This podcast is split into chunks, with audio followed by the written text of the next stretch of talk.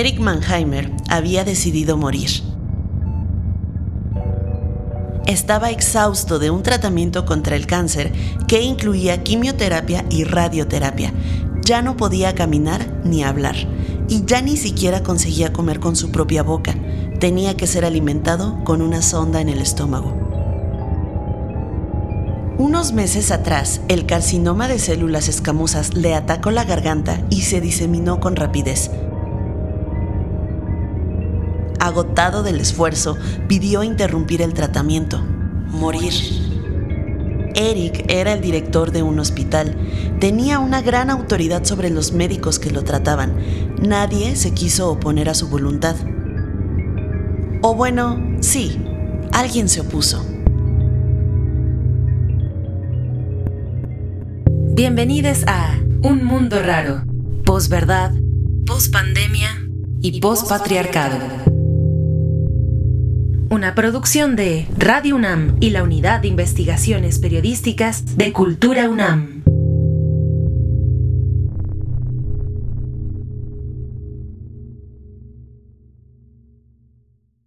decide en algún momento del tratamiento no seguir el tratamiento y los médicos no podían exigirle que siguiera, ¿no? Digamos, es decisión del paciente. Pero como Eric no podía hablar porque estaba tan débil, tan débil, que yo tomé la decisión y yo lo moví y se terminó el tratamiento porque me habían dicho que si él podía terminar el tratamiento, que era brutal, que podría sobrevivir este cáncer, pero si no terminaba, que no.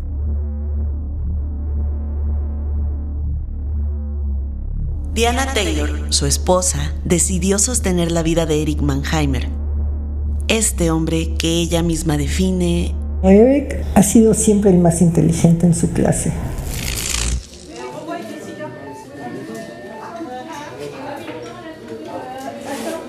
Salas de urgencias, camilleros que corren para salvar a un moribundo, doctores que son también detectives que descubren las enfermedades secretas de sus pacientes.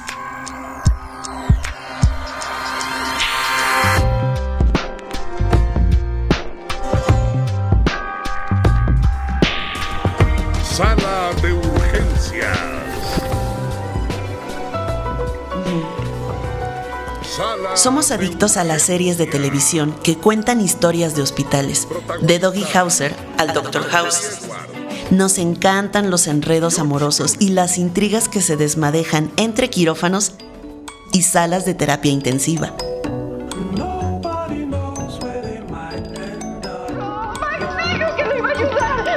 Tenemos sangrado arterial. Una bandeja para intubar y lleva a Max a trauma 1. Ahora. Vamos, quédate conmigo. En esta constelación de historias sobre enfermeros, médicos y hospitales, hay una serie que se cuece aparte. Se llama New Amsterdam. Cuenta la historia de Max Goodwin, el director médico del hospital público más antiguo de Estados Unidos, ubicado en Nueva York. Ya se está produciendo la quinta y última temporada. de propofol. El protagonista, Max Goodwin, es un abierto defensor de la salud pública, una salud al alcance de todas y todos, los pobres, los afrodescendientes, los latinos, los migrantes indocumentados, los niños huérfanos, las personas neurodivergentes y todas y todos aquellos que no puedan pagar un seguro médico.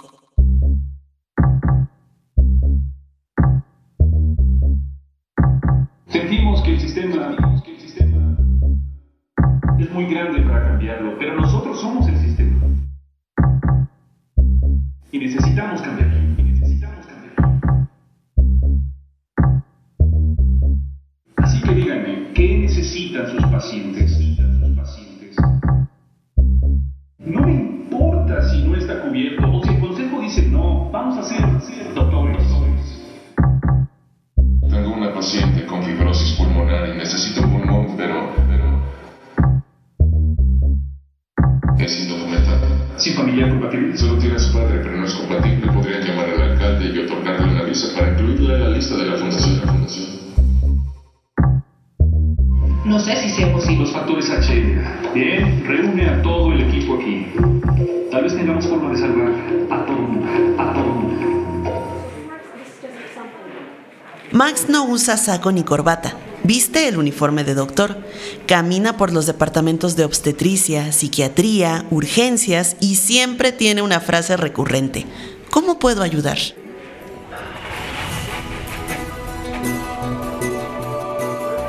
La serie New Amsterdam y el personaje de Max Woodwin están basados en Eric Mannheimer, médico internista y gerontólogo, y de unos años ahora también un escritor. Eric fue director del Hospital Bellevue durante 14 años. El Hospital Bellevue fue la inspiración para New Amsterdam. Mannheimer escribe sobre el Bellevue. A sus 275 años, el Bellevue es el hospital más antiguo del país y el más famoso de Estados Unidos la primera sala de maternidad, la primera sala de pediatría, la primera cesárea. El Bellevue está lleno de primeras veces. El primer marcapasos se inventó en el Bellevue, igual que los primeros tratamientos contra la drogadicción. Si atacan a un diplomático en la ONU, lo llevan al Bellevue. Si un banquero de inversiones tiene un paro cardíaco, el chofer de la limusina ya sabe a dónde llevarlo. Si Nueva York es un microcosmos del mundo, entonces los médicos del Bellevue están en la primera línea.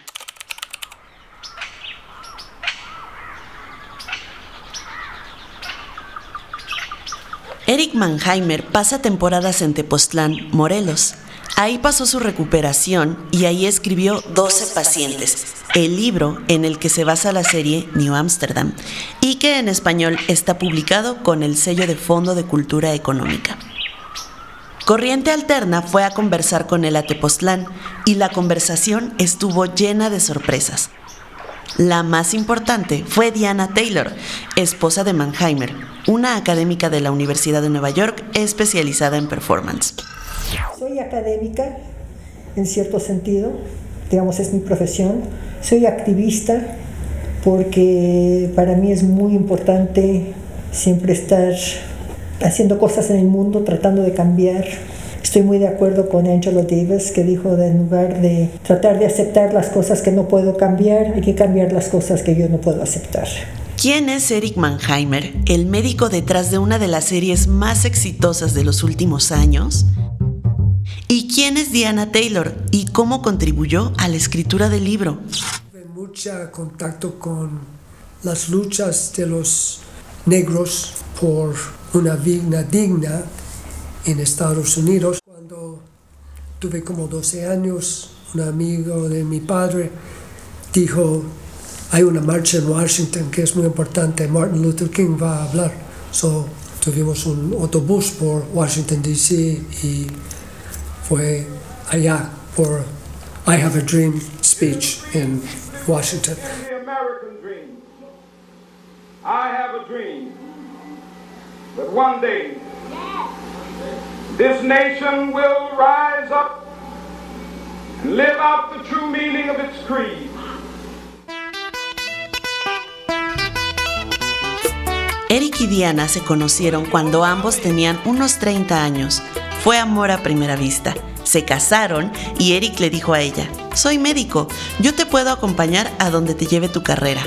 A Diana le ofrecieron un puesto en la Universidad de Nueva York y el matrimonio se instaló en esa ciudad. Así fue como, con el tiempo, Eric llegó a la dirección del Hospital Bellevue. Mi música favorita es bachata de la República Dominicana, ¿ok? So estoy más bachatero en Bellevue que los bachateros de la República. Diana nació en Canadá, pero creció en México. Por eso habla español como mexicana. Bueno, como les dije, yo crecí aquí porque mis padres llegaron a México cuando yo tenía seis meses de edad. Mis papeles migratorios los, los firmó Díaz Ordaz cuando era agente de aduana en el norte de México, como en El Paso o una cosa así, ¿no? O Ciudad Juárez.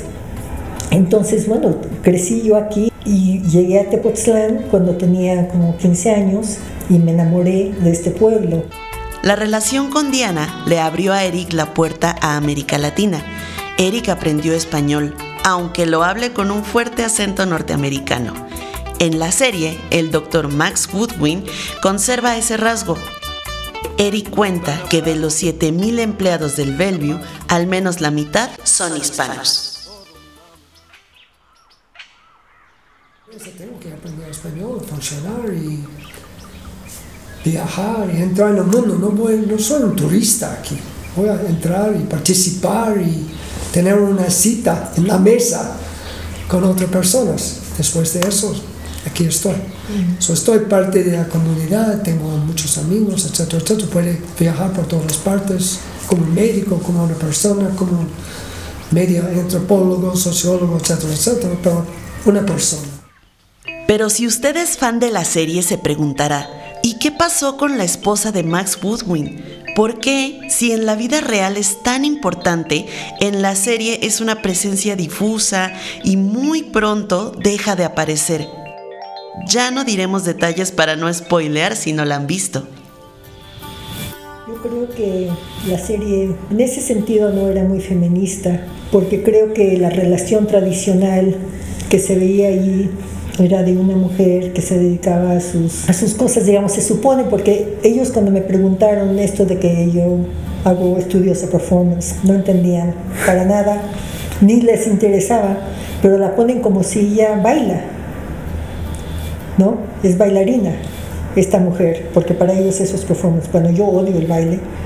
El tema esto de conflicto, que ella se enoja porque él está trabajando, se me hace como tan anticuado, digamos, de los 60, porque ya todo el movimiento feminista, no, no estamos en eso, digamos, ese no es el conflicto. Eric le da la razón a Diana. Al convertirse en serie, su libro sufrió alteraciones importantes, pero al menos se conservó lo esencial.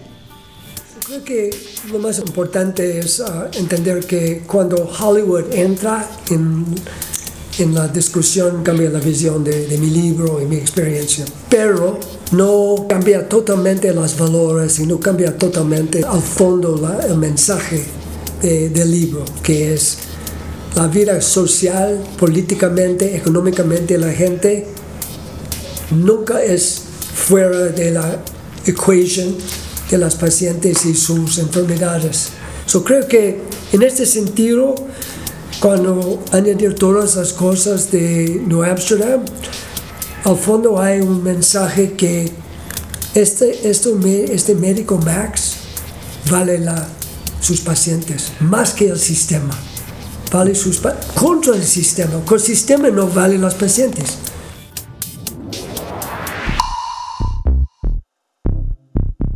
porque Eric es un médico de izquierda. Su libro, 12 pacientes, es una defensa apasionada de la salud pública, del derecho de toda persona al mejor servicio de salud posible. La enseñanza de medicina falta cómo funciona la gente. Fue basada sobre teorías y material que el año después no funciona y tuve que inventar cosas y releer cosas y olvidar cosas para funcionar. So fue una, para mí fue una experiencia de disappointment en un lado y después de un poco de madurez, como tengo que crear mi propia relación con mi profesión y con el mundo.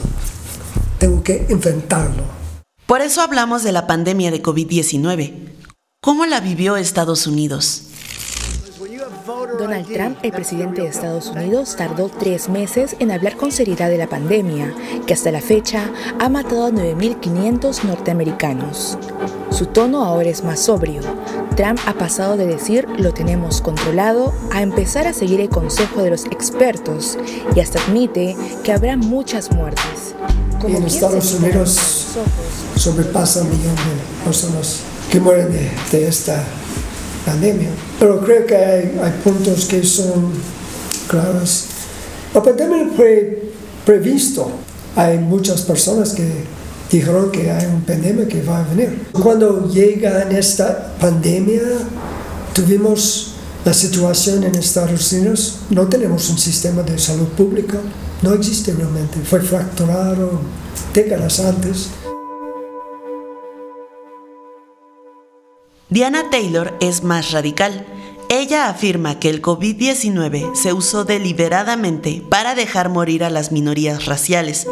Hay que recordar que en Estados Unidos gobernaba Donald Trump, un populista de derecha que había calificado a los inmigrantes mexicanos como delincuentes y violadores. Al principio, Trump y la administración pensó que iban a poder controlar lo de COVID, lo que podrían haber hecho si se hubieran puesto las pilas. Y luego Trump se dio cuenta de que la gente que estaba muriendo eran los negros, los latinos y la gente pobre que no tenían acceso y que vivían en comunidades más apretadas. Y de repente paró todo esfuerzo a combatir COVID. Entonces fue un asesinato premeditado usando COVID. Eso es cierto, eso está súper documentado. Así es que también cómo se ha instrumentalizado COVID para deshacerse de comunidades que dentro de la lógica de la supremacía blanca son desechables, ¿no? Esas comunidades no les importa. Pasado la provisión de armas de tipo militar, bajaron las masacres y luego volvieron a triplicarse. La idea de que un niño de 18 años puede ingresar a una tienda y comprar dos armas de tipo militar. El presidente de los Estados Unidos, Joe Biden, con motivo de esta tragedia, de esta masacre de niños, esta masacre en la escuela primaria de Texas, el Departamento de Seguridad eh, Pública de Texas eh, confirmó la muerte de 19 estudiantes. En Estados Unidos tenemos muchas epidemias, hasta COVID, que es causando más excess deaths que todo las armas. Tenemos epidemias de armas que matan más gente sobre 20 años que todas estas cosas. Tenemos pandemia de opioid producido por un negocio de, llamado de la familia Sackler, Purdue Farmacéuticas, recetada por los médicos, ha causado más que 100 mil excesos cada año por 20 años. Es una pandemia. Tenemos una pandemia de falta de cuidado de niños. No tenemos los datos porque las personas no quieren saberlos. Tenemos muchas pandemias en Estados Unidos con exceso. Eso tenemos lleno de pandemias. Quisiera al mundo hoy cantar una triste verdad. Una triste verdad. Coca-Cola no me engordo, pero contribuyó. ¿Y qué pasa con México? Eric Mannheimer lo tiene muy claro. En México hay una epidemia de obesidad que carcome la salud de la población. No soy un experto, pero tiene una pandemia de obesidad que es matando gente, es Coca-Cola para mí, la Coca-Colization de México. En su libro 12 pacientes, Eric Mannheimer le dedica un amplio capítulo a la obesidad. En América Latina, la obesidad acecha como un enorme problema de salud pública en una generación, la comida rápida y los refrigerios de alta fructosa han dado lugar a una debacle de salud de pesadilla.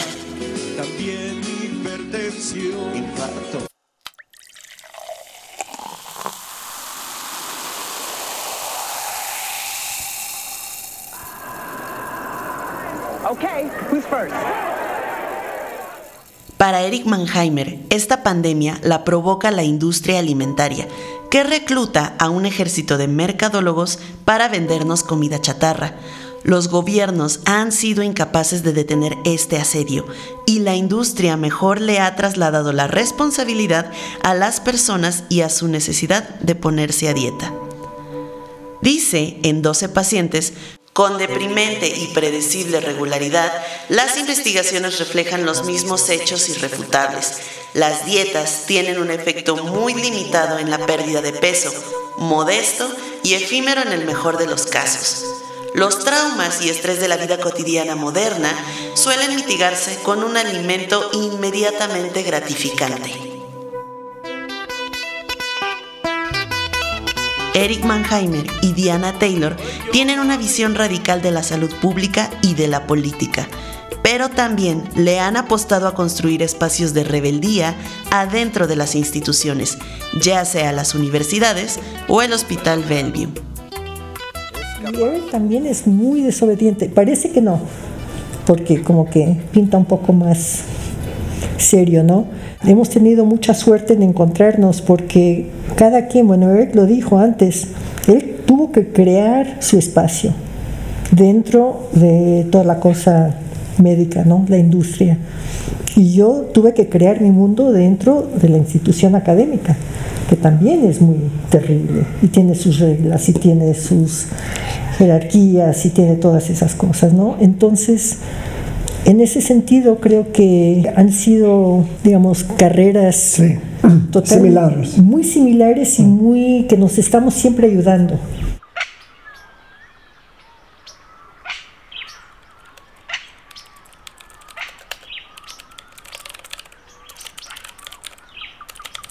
¿Cuánto de esta rebeldía llegó a la serie de Netflix y Star Plus? Bastante, aunque no todo.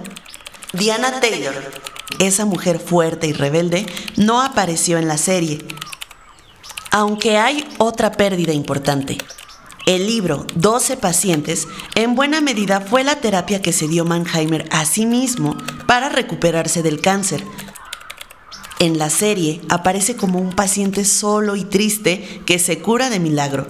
En la vida real, Diana y sus hijos Alexei y Marina fueron clave para la recuperación de Eric. Se me hizo que este tipo de cuidado, ¿no? de querer a una persona cuidarlos, ayudarlos a vivir, es central al libro y se me hace que el hecho de que Max no tiene a nadie en el libro. No tiene ni familiares, no tiene padres, no tiene... Está con esta mujer, Liz, que es su esposa, y, y, nada, ningún, como tú dices, ningún soporte, ningún nada. Se me hace como una imagen muy triste de la masculinidad, de lo que significa ser un profesional, ¿no? Que el hombre que solito sea. No, pero si no es así en el mundo, digamos, para mí eso se me hace que es una falta de, de capacidad de, del productor, de, del director, etc. Eso se me hizo triste.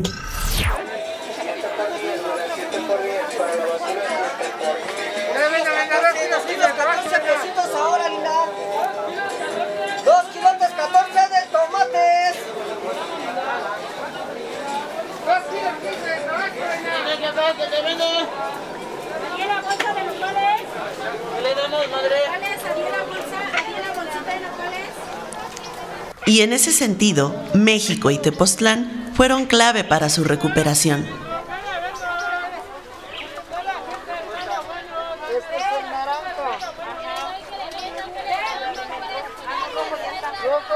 Como que, que lo triste, lo que se pierde allí, es que parte de este libro fue el hecho de que Eric se, enfermó. ¿no? Y por poco se muere de, de cáncer. Y eso fue central a la experiencia de escribir el libro. Y es lo que en cierto sentido yo creo que te sanó. Es poder escribir eso y poder venir a México. Yo me lo traje a México y estaba diciendo, no, no, no, no, no, yo no, no quiero irme, yo es porque tenía ahí a sus médicos y todo lo demás, ya le habían hecho el tratamiento, no podía comer, no podía hacer nada, y me lo traje aquí y aquí aprendió otra vez a comer aprendió como a vivir otra vez aquí. Y las ganas de cambiar las cosas. Y alguien me preguntó, estaba dando una charla, una conferencia en no sé ni dónde, Viana, como hace un mes en Zoom, y la persona me preguntó, ¿y tú todavía tienes así esperanza? Y en serio, nadie me había preguntado eso, me quedé con la boca abierta y dije, no, no tengo esperanza, pero sigo luchando, porque no hay opción. ¿Cómo, ¿Cómo voy a dejar? Y esa cosa de estar entre esperanza y desesperanza, que cómo va a cambiar este sistema, cómo vamos a poder hacer toda la cosa que necesitamos para el medio ambiente, tanta cosa, ¿no? Tanta rabia, tanto odio. Pero ahí vivimos y hay que seguir dándole porque, porque no hay opción, yo creo.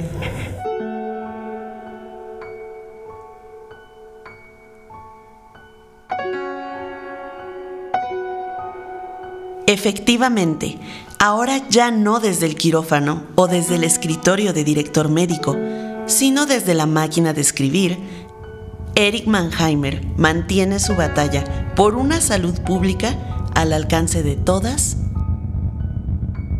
y todos.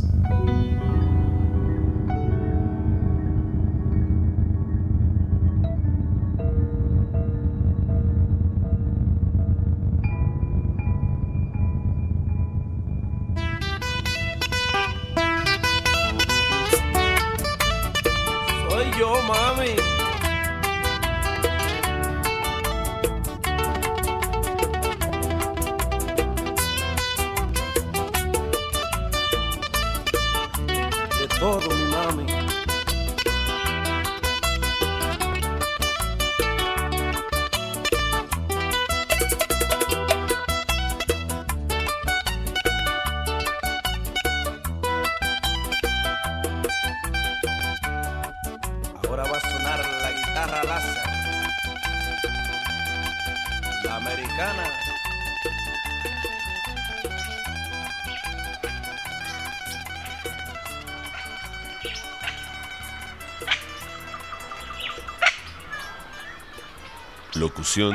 Carolina Sánchez. Investigación, Emiliano Ruiz Parra. Guión, Emiliano Ruiz Parra, Violeta Santiago y Marco Zapata. Música y producción, Yeudiel Infante. Bachata, Loco de Amor, de Luis Vargas. La Unidad de Investigaciones Periodísticas de Cultura UNAM agradece a Radio UNAM por su apoyo para la realización de este programa.